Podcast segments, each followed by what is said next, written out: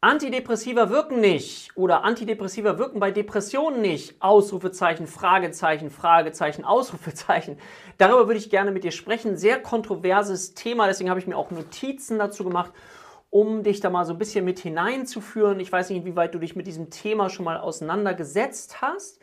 Aber ich weiß generell, dass das ein sehr streitbares Thema ist, wenn wir uns auf das sensible Thema von Psychopharmaka einlassen. Du kannst gerne, wenn du möchtest, auch in die Kommentare schreiben, welche Erfahrungen du damit gemacht hast oder du andere Menschen kennst, die die Erfahrung damit gemacht haben. Weil mir geht es ganz wichtig, jetzt in diesem Video nicht darum, dogmatisch das eine oder das andere zu verurteilen, sondern in einer kritisch-konstruktiven Haltung dieses Thema mal aufzubereiten. Zumindest für das, was ich äh, dir gerne sagen möchte, weil es eine Studie gab, die da ein bisschen für Aufsehen gesorgt hat. Ja, also dieses Video soll zur Diskussion anregen und vielleicht fangen wir damit mal an, dass ich dich gerne fragen möchte, welche Assoziation hast du zum Thema Antidepressiva, zum Thema Psychopharmaka? Was verbindest du damit? Welche Erfahrungen verbindest du damit? Wie gesagt, in deinem Umfeld, bei dir selber und lass dich gerne mal darauf ein, dass wir versuchen, jetzt, wie gesagt, eine konstruktiv-kritische Haltung einzunehmen, bevor wir gleich in so eine Verurteilung kommen. Das ist bei vielen, die ich so kenne oder mit denen ich so höre, der Fall. Und ich würde eben schauen, inwieweit kann im Sinne einer Risiko-Nutzen-Abwägung eben auch Psychopharmaka eine gute Krücke sein, um jemanden zu unterstützen in welchen Fällen ist es nicht angedacht? Aber dazu kommen wir gleich. Vielleicht kommt so eine kritische Haltung auch daher, dass ja viele so mit dieser Pharmaindustrie eher negative Assoziationen haben. Vielleicht schon mal gehört, dass es irgendwie ja mal dieses sogenannte Sissi-Syndrom gab. Also die römische Kaiserin Sissi, die hatte bestimmte äh, Symptome, depressive Symptome und Daraufhin hatte man ein Medikament entwickelt, ein Antidepressivum, für das Sissy-Syndrom. Und dadurch hat man dann versucht, damit Geld zu verdienen. Das ist so ein Kritikpunkt, den, den so viele haben. Oder dass man gerade in dem Bereich, wenn man einen Wirkstoff, den man aber nicht mehr patentieren lassen kann, weil er schon patentiert ist, für eine bestimmte Erkrankung findet, dass das dann nicht mehr so richtig eingesetzt wird oder nicht so richtig Aufsehen er erregt und es eben nicht den Menschen dann helfen, dann helfen kann, die es dann brauchen, weil, wie gesagt, damit kein Geld verdient werden kann. Das sind alles so auf der einen Seite Aspekte. Auf der anderen Seite finde ich es ganz spannend, jetzt mal auch, um uns kritisch zu hinterfragen. Ich fand dieses Bild so schön, dass ich mal gelesen habe, dass in China früher die Ärzte dann nur Geld bekommen haben, wenn ihre Patienten gesund waren. Vielleicht magst du dich da mal kurz drauf einlassen, das ist doch ein spannender Aspekt aha, in China haben früher die Ärzte Geld bekommen, wenn sie ihre Patienten gesund erhalten haben. Wann verdienen bei uns Menschen Geld? Auch übrigens Therapeuten, also auch wir, wenn Menschen krank sind. Nun ist es so, das ist ja, finde ich auch sehr schön, dass immer mehr Menschen auch für ihre Gesundheit einstehen als Prävention. Was kann ich vorbeugend tun? Wir haben ein größeres Verständnis von auch Ernährung zum Beispiel, den Einfluss von Ernährung auf die Psyche. Wir kriegen immer mehr so Komponenten von Biologie und Psyche. Wenn du jetzt mal sowas wie Psychoneuroimmunologie, ja, also die, das Immunsystem, wie wirkt sich das auf die Psyche aus und umgekehrt oder Psychokardiologie, inwieweit wirkt sich die Psyche auch auf das Herz aus, also Herz, Herzinfarkt und umgekehrt, ja, wie wirken sich Herzerkrankungen auch auf die Psyche aus. Dann noch so ein Aspekt, wenn wir jetzt an äh, Psychopharmaka denken, was ich auch schon miterlebt habe, so Demenz-WGs, vielleicht hast du schon mal gehört, so alternative Konzepte zum Altersheim, Pflegeheim, wo manchmal eben der Druck oder häufig der Druck so groß ist, weil viel zu wenig ähm, Pfleger für Patienten zuständig sein können, dass eben dann möglicherweise in bestimmten Fällen eher mit Psychopharmaka behandelt wird und es alternative Konzepte gibt, von Demenz-WGs, die, wie gesagt, sagen, dass sie auch die gleichen Patienten haben, aber durch, diesen, durch die Zuwendung, durch die Geduld, also das andere Konzept, wo versucht wird, lebenserhaltende Dinge, also sprich auch, jemand kann vielleicht noch kurz bügeln, jemand kann noch Sachen zusammenlegen, das möglichst lange mitzutragen, also sehr viel Zeit und Geduld darauf verwendet wird, das zu erhalten, was noch da ist, die Rate an Psychopharmaka geringer ist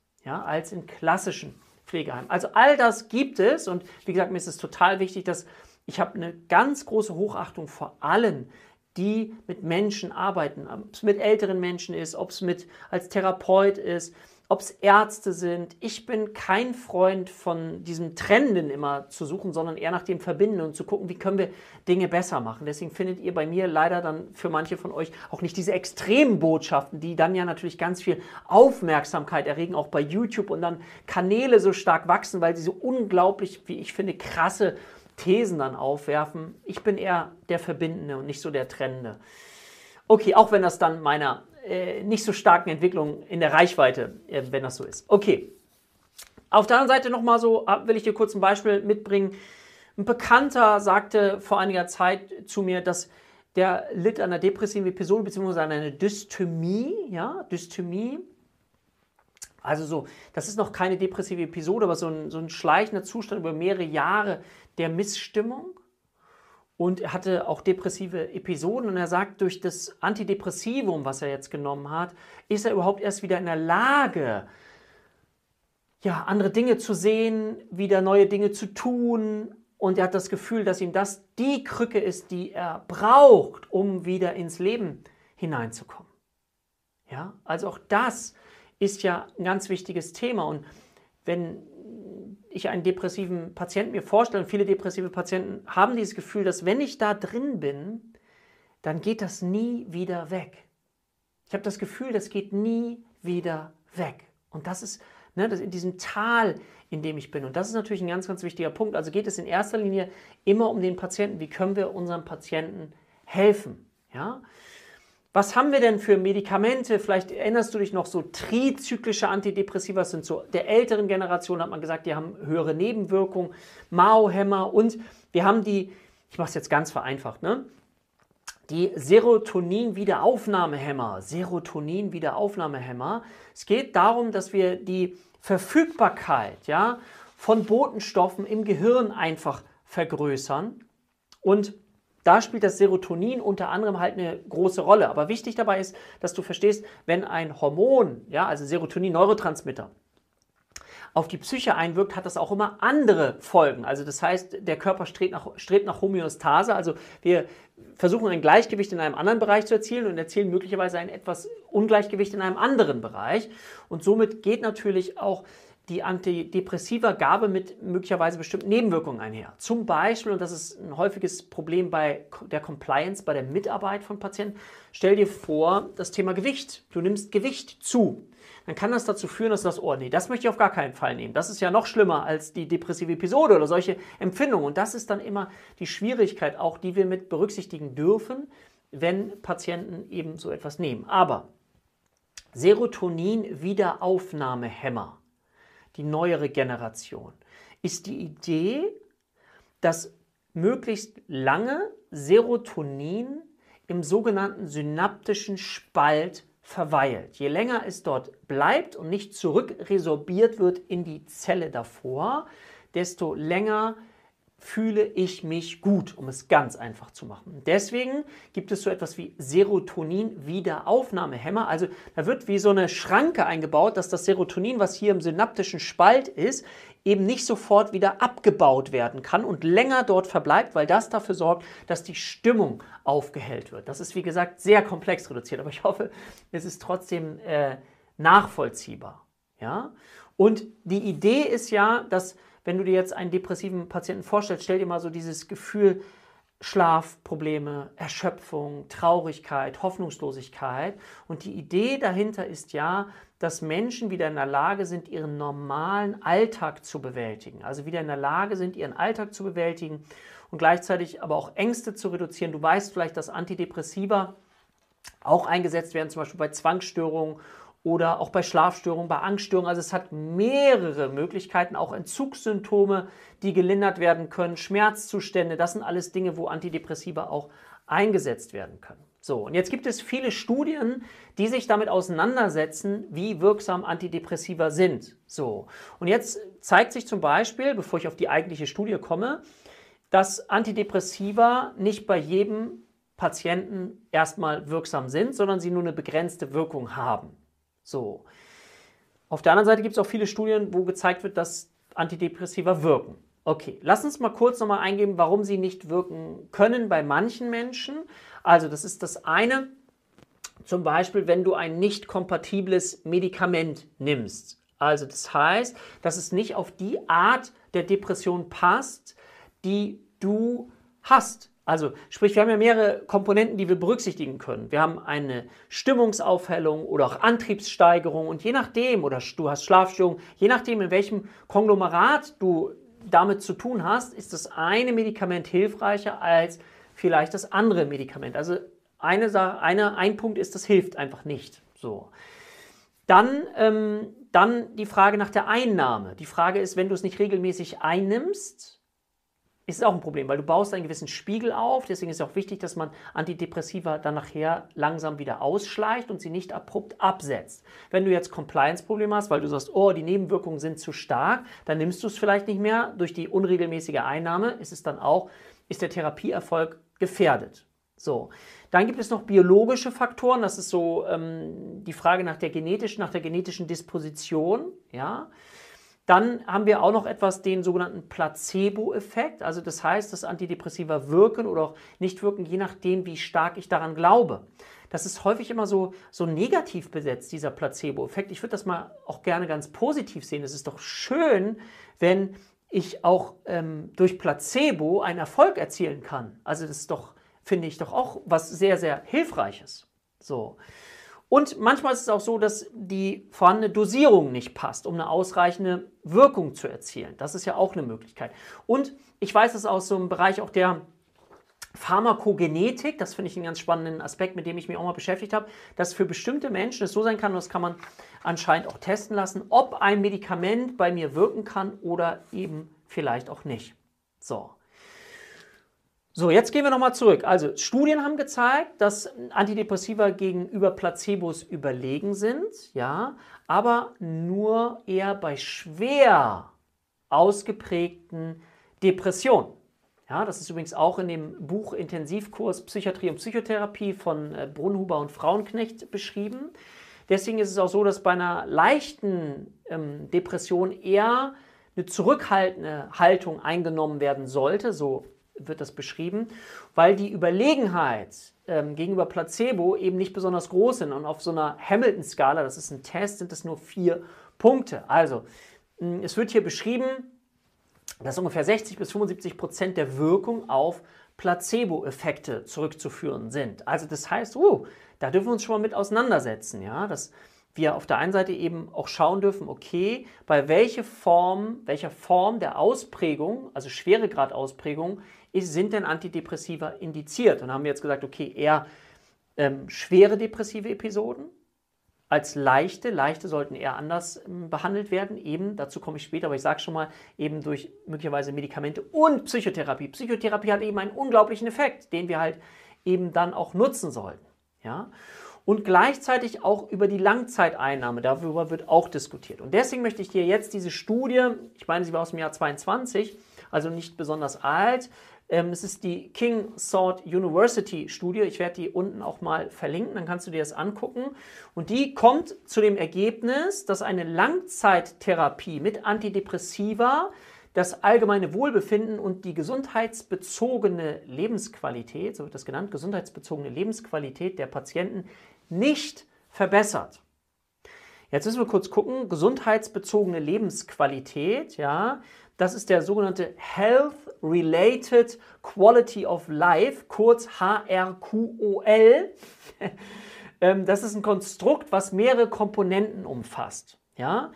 Es gibt dafür keine richtig feste Definition, aber lassen Sie uns mal gesundheitsbezogene Lebensqualität. So, was bedeutet das? Was bezieht das mit ein? Das bezieht so körperliche, psychologische, familiäre, sozio, soziale und arbeitsbezogene Faktoren, die werden damit berücksichtigt. Also gesundheitsbezogene Lebensqualität umfasst halt mehrere Dimensionen, körperlich, psychologisch, familiär, sozial und arbeitsbezogen. Okay. Ähm, für die Medizin ist das schon eine Erweiterung des Begriffs, ne? dass wir jetzt auf einmal so viele Dinge mit, mit einbeziehen in unsere Medizin. Ne? Es geht nicht nur immer um die körperliche Empfindung oder psychische, sondern das Soziale, all das spielt ja eine Rolle. Und wir wissen ja heute auch bei der WHO, Weltgesundheitsorganisation, dass wir ein biopsychologisches, soziales Weltbild haben. Also wir berücksichtigen mehrere Komponenten, wenn wir versuchen zu forschen. Was das Ganze aber auch komplexer macht, weil wir mehrere Variablen drin haben, auch Störvariablen. Das ist ein negativer Punkt. Also Forschung ist halt ein sehr komplexes Thema. So. Und was haben die jetzt gemacht? Ich äh, gucke mir das hier auch nochmal an. Also die haben Menschen genommen, die eine Depression diagnostiziert bekommen haben. Und die haben sie in zwei Gruppen eingeteilt.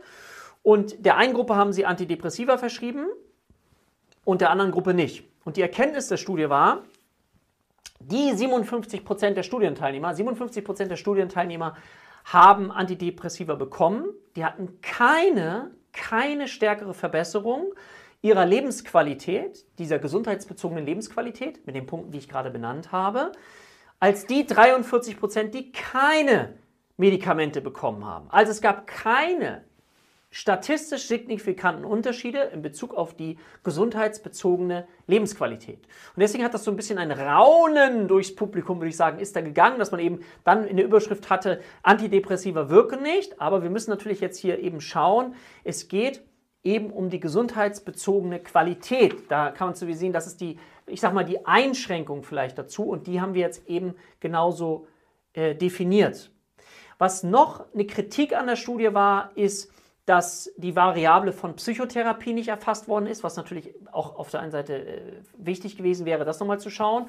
Und es wurde auch nicht unterschieden zwischen unterschiedlich stark, starken Depressionen. Also das hätte man auch nochmal getrennt betrachten können, vielleicht äh, sogar sollen. Ja, weil das natürlich einen Unterschied hätte machen können. Ne? Die Gruppe mit stärkeren Depressionen, ähm, da hätte man vielleicht vorab nochmal Tests machen können, um dann noch genauer einzuteilen. Aber dann siehst du, wie Studien halt funktionieren. Es geht ja erstmal darum, einen Zugangsweg dafür äh, zu basteln. Aber wir wissen auch in anderen randomisierten ähm, Antidepressiva-Studien gibt es lediglich kleinere Effekte auf die Lebensqualität, die dann für, ja, sag ich mal, zwei bis drei Monate auftreten. So. Und eben die Erkenntnis, dass Medikamente kurzfristig wirksam sind, ja, also dass es aber eher nicht langzeitspezifisch eingesetzt werden soll. Das ist übrigens keine Empfehlung. Ne? Jeder geht zum Arzt und das muss auch ärztlich abgeklärt sein. Ich wollte euch nur einen Überblick darüber geben. Hm. Aber Fakt ist, und das finde ich, das dürfen wir immer mit berücksichtigen, dass Psychotherapie eben einen großen Hebel hat und dass in den Studien, die da sind, Antidepressiva in Kombination mit einer Psychotherapie deutlich wirksamer sind, als lediglich Antidepressiva zu verschreiben. So. Genau. Ich gehe hier nochmal kurz durch. Ähm, genau, langfristig, ne, das, hier wird nochmal auf den Effekt äh, beschrieben, auch langfristig Antidepressiva eher zu einer Verschlechterung der Krankheitsverläufe mit Chronifizierung führen können. Also es ist wichtig, das vielleicht nochmal zu sagen, dass Psychotherapie eine Rolle mit spielt. Und was bedeutet Psychotherapie? Psychotherapie bedeutet ja auch, dass wir Patienten helfen, wieder in ihre eigene Selbstwirksamkeit zurückzufinden. Also das heißt, dass sie selber das Gefühl haben, ich mache etwas und das hilft mir. Ich baue Selbstvertrauen auf, Vertrauen in mich selber.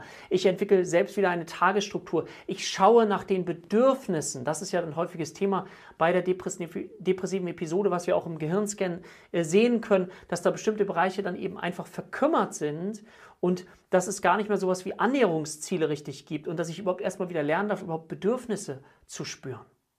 Ja? Also das zu dieser Studie, die ich dir mal geben wollte von der King Sword University. Ich, wie gesagt, werde die mal unten drunter packen, kannst du dir gerne mal äh, auch selber anschauen, weil ich es super finde, wenn du dich auch, wie gesagt, konstruktiv kritisch mit diesen Themen auseinandersetzt. Und ich bin großer Freund, eben Wissenschaft sich anzuschauen, um dann auch zu schauen, okay, was verändert sich im Laufe der Zeit? Ja? Ich habe mal gesagt, vielleicht als Abschlusssatz, ähm, für alle diejenigen auch, die so ganz wissenschaftlich gläubig sind ähm, und die immer sagen, ja, und äh, das muss alles wissenschaftlich sein und immer Wissenschaft. Ich finde das manchmal auch ein bisschen zu dogmatisch, weil ich finde, die Wissenschaft von heute ist der Witz von morgen. Ja, Wissenschaft von heute ist doch der Witz von morgen. Also wenn wir uns jetzt mal anschauen, was mal wissenschaftlich klar war, Sigmund Freud, was damals als Wissenschaft gegolten hat und das heute natürlich davon auch einiges widerlegt ist, dann würde ich uns einladen, dazu offen zu bleiben und nicht blind gläubig zu sein, sondern zu schauen, okay, wir gucken uns die Studie an, wir gucken uns das Design an, wir gucken auch die Kritikfähigkeit an, wir gucken uns die Variablen an, wir versuchen ein bisschen hinterzuschauen, freuen uns aber auch darüber, dass jemand mal geforscht hat. Dann, dann gibt es ja die anderen, die nur auf Studien rumkloppen, ne? so äh, alles schlecht. Lass uns doch schauen, wo können wir die Hilfe finden, die Erkenntnisse für unseren Patienten und dann möglichst aber auch individuell. Und was für den einen stimmig ist, muss für den anderen nicht stimmig sein. So.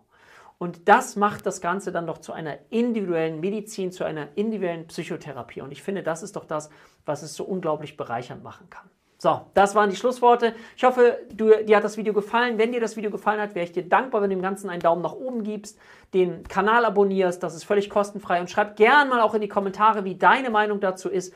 Ähm, und dann kommen wir gerne in einen Austausch dazu. Für heute sage ich Tschüss, bis bald, dein Dirk.